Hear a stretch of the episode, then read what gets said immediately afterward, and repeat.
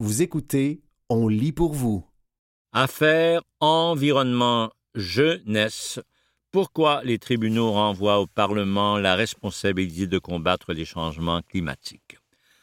Un texte de Simon Bernier paru le 17 août 2022 dans L'Esprit libre. Le 28 juillet 2022, la Cour suprême du Canada rejette la demande d'autorisation d'appel déposée par Environnement Jeunesse. L'organisme voulait porter en appel la décision du 13 décembre 2021 de la Cour d'appel du Québec rejetant leur demande en action collective à l'encontre du gouvernement canadien.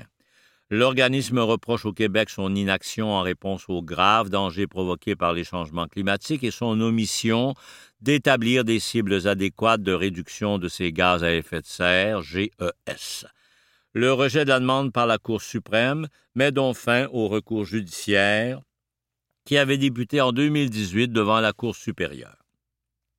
Environnement Jeunesse tentait d'obtenir une ordonnance du tribunal déclarant que le gouvernement du Canada viole les droits fondamentaux des jeunes du Québec en omettant d'adopter des mesures pour limiter le réchauffement planétaire.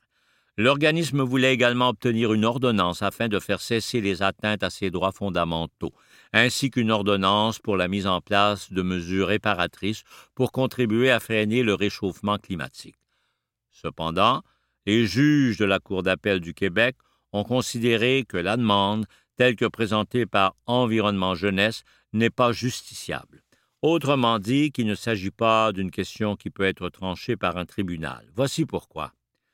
Brèves explications relatives à la séparation des pouvoirs.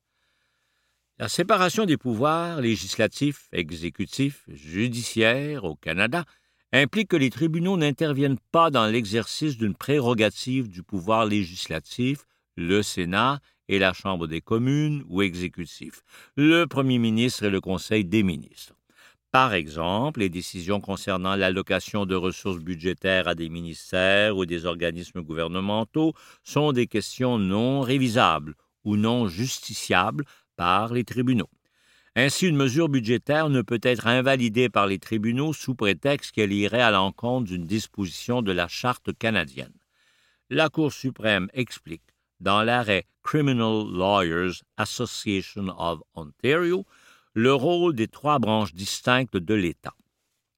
Au fil de plusieurs siècles de transformation et de conflits, le système anglais est passé d'un régime où la couronne détenait tous les pouvoirs à un régime où des organes indépendants aux fonctions distinctes les exercent. L'évolution de fonctions exécutives, législatives et judiciaires distinctes a permis l'acquisition de certaines compétences essentielles par les diverses institutions appelées à exercer ces fonctions. Le pouvoir législatif fait des choix politiques, adopte des lois et tient les cordons de la bourse de l'État, car lui seul peut autoriser l'affectation de fonds publics. L'exécutif met en œuvre et administre ses choix politiques et ses lois par le recours à une fonction publique compétente. Le judiciaire assure la primauté du droit en interprétant et en appliquant ses lois dans le cadre de renvois et de litiges sur lesquels il statue de manière indépendante et impartiale, et il défend les libertés fondamentales garanties par la Charte. Ainsi, les tribunaux doivent éviter de s'insérer dans les choix politiques du législateur ou dans la mise en œuvre par l'exécutif de ses choix. Retour sur la décision de la Cour supérieure.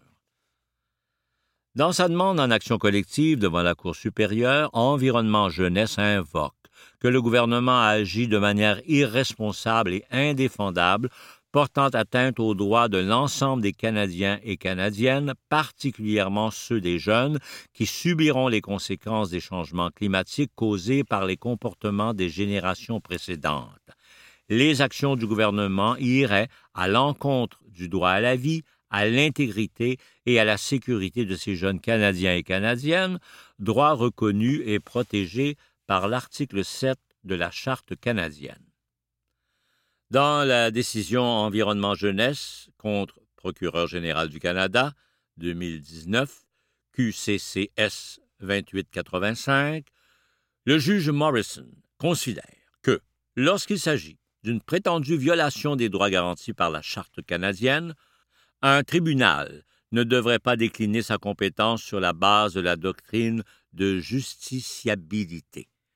Même si l'objet du litige soulève une question de nature politique, que ce soit dans l'adoption d'une mesure ou dans son administration, cela ne devrait pas empêcher un tribunal de statuer sur celle-ci s'il y a potentiellement violation d'un droit prévu par la Charte canadienne. Le juge Morrison mentionne que les tribunaux ont le devoir de s'élever au-dessus du débat politique et ne peuvent refuser d'agir lorsqu'il s'agit d'un débat qui concerne une violation des droits protégés par cette charte. La Cour supérieure considère donc que la demande déposée par Environnement Jeunesse est justiciable. Cependant, le recours est rejeté sur la base d'une question procédurale. En effet, le juge Morrison considère que l'action collective n'est pas le véhicule procédural approprié en l'espèce. L'action collective est une procédure qui permet à une personne d'agir pour le compte de tous les membres d'un groupe. Avant d'autoriser une action collective, le tribunal doit d'abord vérifier si la composition du groupe respecte certains critères. Le groupe visé par Environnement Jeunesse incluait les résidents et résidentes du Québec de 35 ans et moins en date du 26 novembre 2018. La Cour supérieure conteste, entre autres, l'exclusion des personnes âgées de moins de 18 ans et de plus de 35 ans. Elle rejette donc le recours, considérant la composition du groupe subjective et arbitraire. L'ouverture offerte par le tribunal sur la justiciabilité des changements climatiques a tout de même été reçue positivement par Environnement Jeunesse. L'organisme a porté la cause en appel dans l'espoir que la Cour d'appel du Québec casse sa décision sur la composition du groupe de l'action collective. Arrêt de la Cour d'appel du Québec. Dans l'arrêt, Environnement Jeunesse, procureur général du Canada, 2021 QCCA 1871, la Cour d'appel du Québec adopte une position opposée à celle de la Cour supérieure et remet en doute la justiciabilité de la demande, soulignant l'absence d'une loi précise pouvant être contestée dans le cadre du recours en l'absence d'un texte de loi, le contrôle constitutionnel de l'inaction gouvernementale par les tribunaux est hautement problématique. La situation serait différente si la plante attaquait la validité d'une loi particulière et dictant des mesures visant les émissions de GES. En effet, l'État doit s'assurer que les mesures adoptées respectent les droits garantis par la Charte canadienne, L'article 52 de la loi constitutionnelle confirme le pouvoir et l'obligation incombant aux tribunaux de déclarer inopérantes les dispositions de toute règle de droit qui sont incompatibles avec la Constitution. La Cour d'appel considère, tel que reconnu par la Cour suprême, que l'existence d'une loi ou d'une politique ou la sagesse derrière l'intention de créer une loi ou une politique sont des questions qui ne sont pas dues ressort des tribunaux. En l'absence d'une telle loi, il devient difficile pour ceux-ci d'établir une question justiciable sur laquelle l'appareil judiciaire peut se prononcer. Il revient au pouvoir législatif de choisir les orientations politiques du gouvernement et à l'exécutif de les mettre en œuvre. Or, le contrôle du pouvoir législatif et son opportunité d'agir échappent en principe au pouvoir judiciaire. De plus, pour la Cour d'appel du Québec, la nature intrinsèquement complexe des enjeux qui découlent des changements climatiques implique que le pouvoir législatif est mieux outillé afin de prendre compte des problématiques politiques, scientifiques, sociales et économiques qui découlent du réchauffement climatique. La réalité, c'est qu'en matière de réchauffement climatique, ce que souhaite la plante ne peut se décider dans l'abstrait. Il faut tenir compte du rôle que pourraient être appelées à jouer les provinces qui détiennent des compétences constitutionnelles concurrentes, notamment en matière environnementale. La collaboration des instances gouvernementales implique souvent de délicates négociations. Au-delà de ces obstacles politiques, la recherche d'une solution nécessite d'apprécier des facteurs scientifiques, de pondérer ses impacts en matière de santé, de transport, de développement économique et régional, d'emploi, etc. Il n'appartient pas aux tribunaux de se livrer à une telle analyse. Même si c'était le cas, les mesures préconisées doivent se traduire en priorité budgétaire puisque leur mise en œuvre exigera nécessairement des investissements financiers et une mobilisation des ressources de l'État. Encore une fois, il n'appartient pas aux tribunaux de faire de tels choix en priorisant les moyens pour faire face aux défis des changements climatiques au détriment d'autres dépenses gouvernementales. Bref, la Cour d'appel du Québec considère qu'il appartient au gouvernement élu démocratiquement d'y répondre et non aux tribunaux de dicter à l'État les choix qu'il doit faire. Vous écoutez Affaires environnement jeunesse. Pourquoi les tribunaux renvoient au Parlement la responsabilité de combattre les changements climatiques? Un texte de Simon Bernier, paru le 17 août 2022 dans L'Esprit libre. Et également, la jurisprudence reconnaît qu'en l'absence d'une loi adoptée par le Parlement, les obligations internationales du Canada, telles que celles prévues par l'accord de Paris sur le climat, ne créent pas d'obligations en droit national. Il n'est pas contesté que les accords internationaux du Canada ne deviennent exécutoires en droit interne, sauf exception, qu'après l'adoption au Parlement d'une loi leur donnant effet. La simple existence d'une obligation internationale ne permet pas de conclure à l'existence d'un principe de justice fondamentale justifiant l'immixtion du pouvoir judiciaire à ce stade. La Cour d'appel reprend plusieurs arguments soumis par la Cour fédérale dans l'affaire La Rose contre Canada 2020 CF 1008. Dans cette affaire, 15 jeunes Canadiens et Canadiennes allèguent que la conduite de l'État canadien en matière d'émission de GES irait à l'encontre de leurs droits prévus aux articles 7, droit à la vie, liberté et sécurité, et 15, droit à l'égalité devant la loi, égalité de bénéfices et protection égale de la loi de la Charte canadienne. La Cour fédérale considère, les, que la demande n'a pas visé une loi ou une action spécifique et que la portée alléguée des obligations de protection de l'État envers ces jeunes est floue et indéfinissable.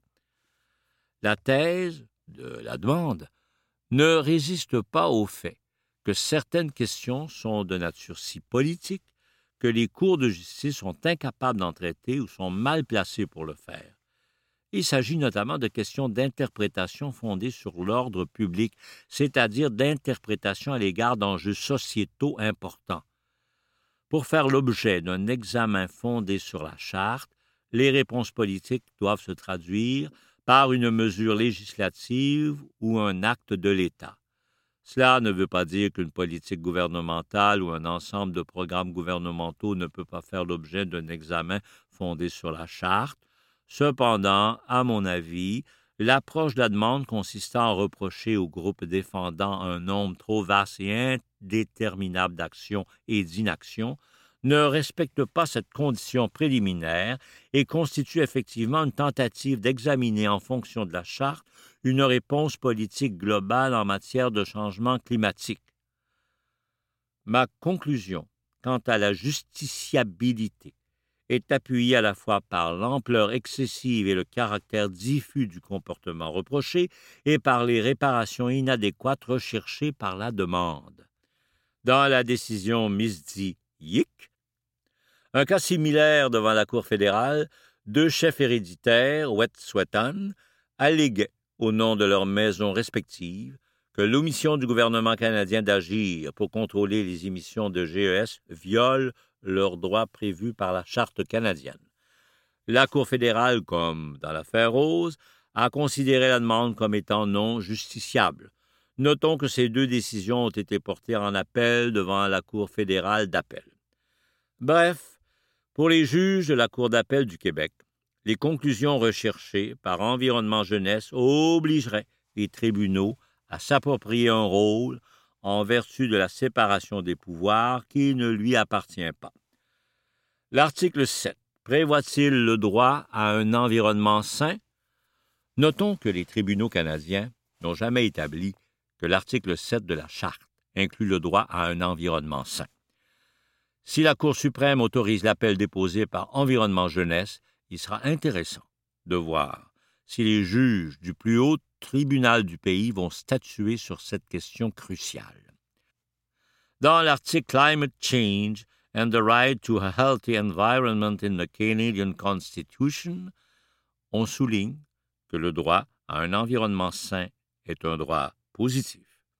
Ainsi, les auteurs considèrent que la question de savoir si la Charte protège ou non les droits positifs en particulier les droits sociaux et économiques, est l'une des grandes questions non résolues du droit canadien.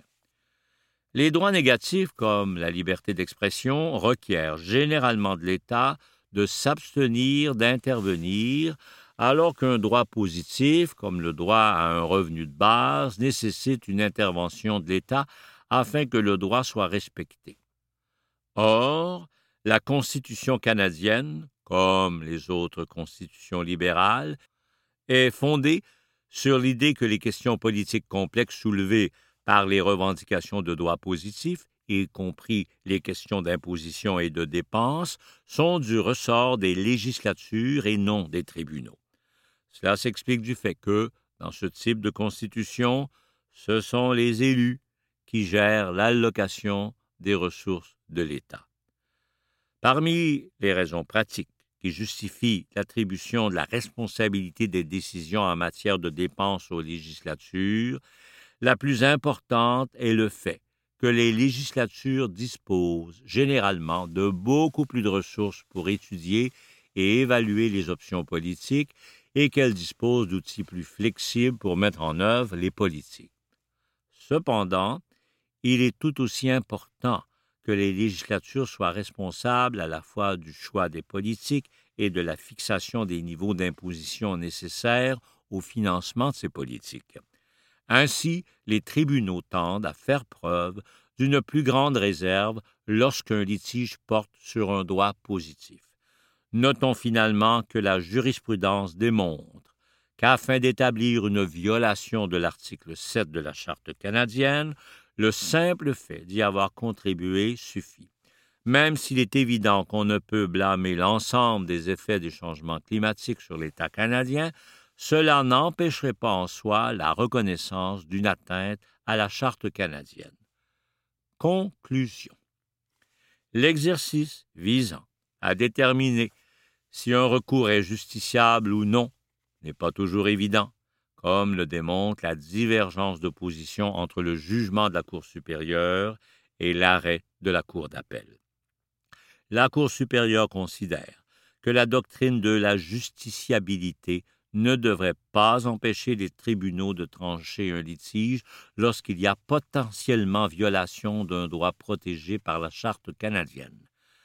La Cour d'appel considère plutôt que la doctrine de la justiciabilité doit s'appliquer et que les tribunaux doivent faire preuve de réserve lorsque le litige n'est pas clairement lié à une loi ou une mesure adoptée par l'exécutif. Le rejet de la demande d'autorisation d'appel par la Cour suprême met fin au recours judiciaire, confirmant implicitement l'interprétation faite par la Cour d'appel de la doctrine de la justiciabilité. Cependant, il semble inévitable que la Cour suprême devra, un jour ou l'autre, statuer en matière de justiciabilité des changements climatiques et des conséquences de ceux-ci sur les droits prévus à la Charte canadienne. D'autant plus que les changements climatiques représentent un défi sans précédent dans l'histoire de l'humanité et qu'ils pourraient grandement affecter la capacité des États à maintenir et faire respecter l'État de droit. Tel que le mentionne le juriste franco-anglais Philip Sands, en cas d'échec des mesures afin de contrer les changements climatiques, il y aura un chaos social, politique et économique, et dans ce chaos, l'État de droit ne peut pas survivre. En 1972, le Club de Rome a publié le rapport The Limit of Growth, les limites à la croissance. Ce rapport distinguait plusieurs scénarios possibles pour le futur de l'humanité, dont un scénario d'effondrement de nos sociétés. Dennis Meadows, co-auteur du rapport, constate que le pire des scénarios se produit présentement. Je sais que le changement climatique, combiné à l'épuisement des énergies fossiles bon marché au cours de ce siècle, éliminera les fondements de notre civilisation industrielle.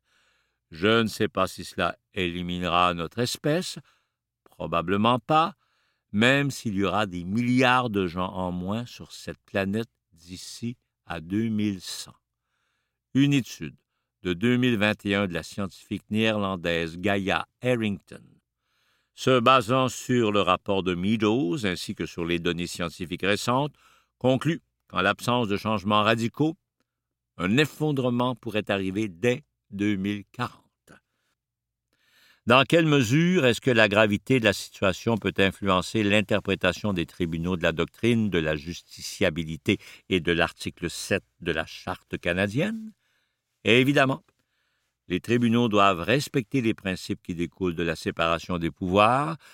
Ce sont bien les élus qui dirigent l'État et non les juges. Hypothétiquement, un tribunal pourrait ordonner à l'État de réduire les émissions de GES sur son territoire, mais tout en omettant d'ordonner des mesures précises, laissant le choix aux branches législatives et exécutives le choix des politiques à adopter afin de limiter l'émission des GES. Il pourrait s'agir d'un compromis qui respecterait la séparation des pouvoirs tout en permettant aux tribunaux de faire respecter les droits prévus par la Charte canadienne.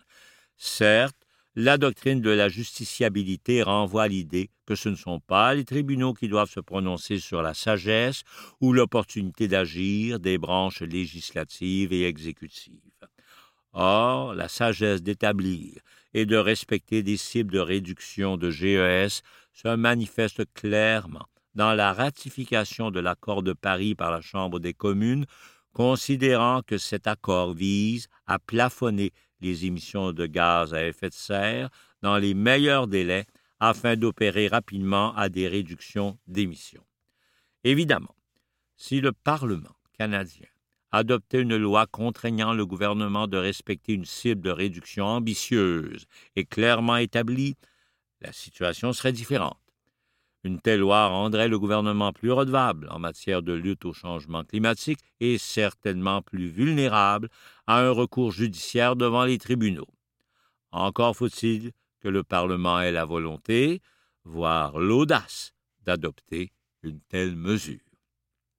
C'était Affaires, Environnement, Jeunesse. Pourquoi les tribunaux renvoient au Parlement la responsabilité de combattre les changements climatiques? Un texte de Simon Bernier paru le 17 août 2022 dans L'Esprit libre.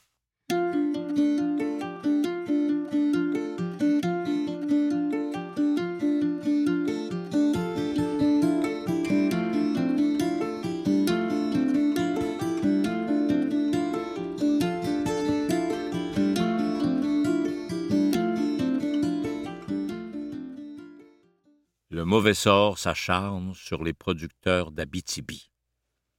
Un texte d'Émilie Baran-Bouchard, paru le 22 septembre 2023 dans La Terre de chez nous.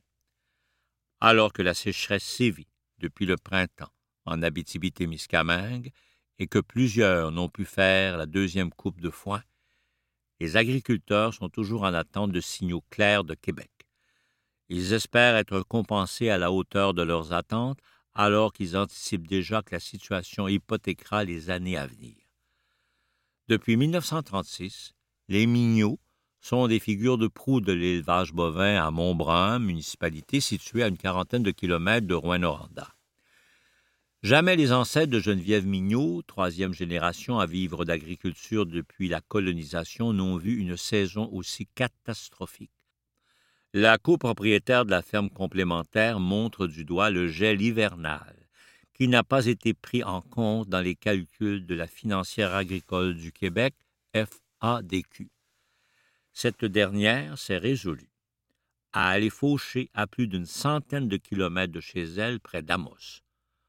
On est allé faire du foin à une heure et demie de chez nous. Et on était au mois d'août, donc il n'y avait plus aucune qualité, poursuit celle qui évalue qu'elle devra se procurer entre 2000 et 2500 balles à l'extérieur de la région pour un foin de qualité moindre, alors que la deuxième coupe rime normalement avec un taux de protéines et de nutriments favorable à l'engraissement. L'industrie laitière aussi touchée. La productrice laitière, Camille Allen, de la ferme d'Aclo, vend normalement une centaine de balles de foin à Geneviève Mignot. Pour la première fois depuis 1941, elle n'aura pas de surplus à écouler.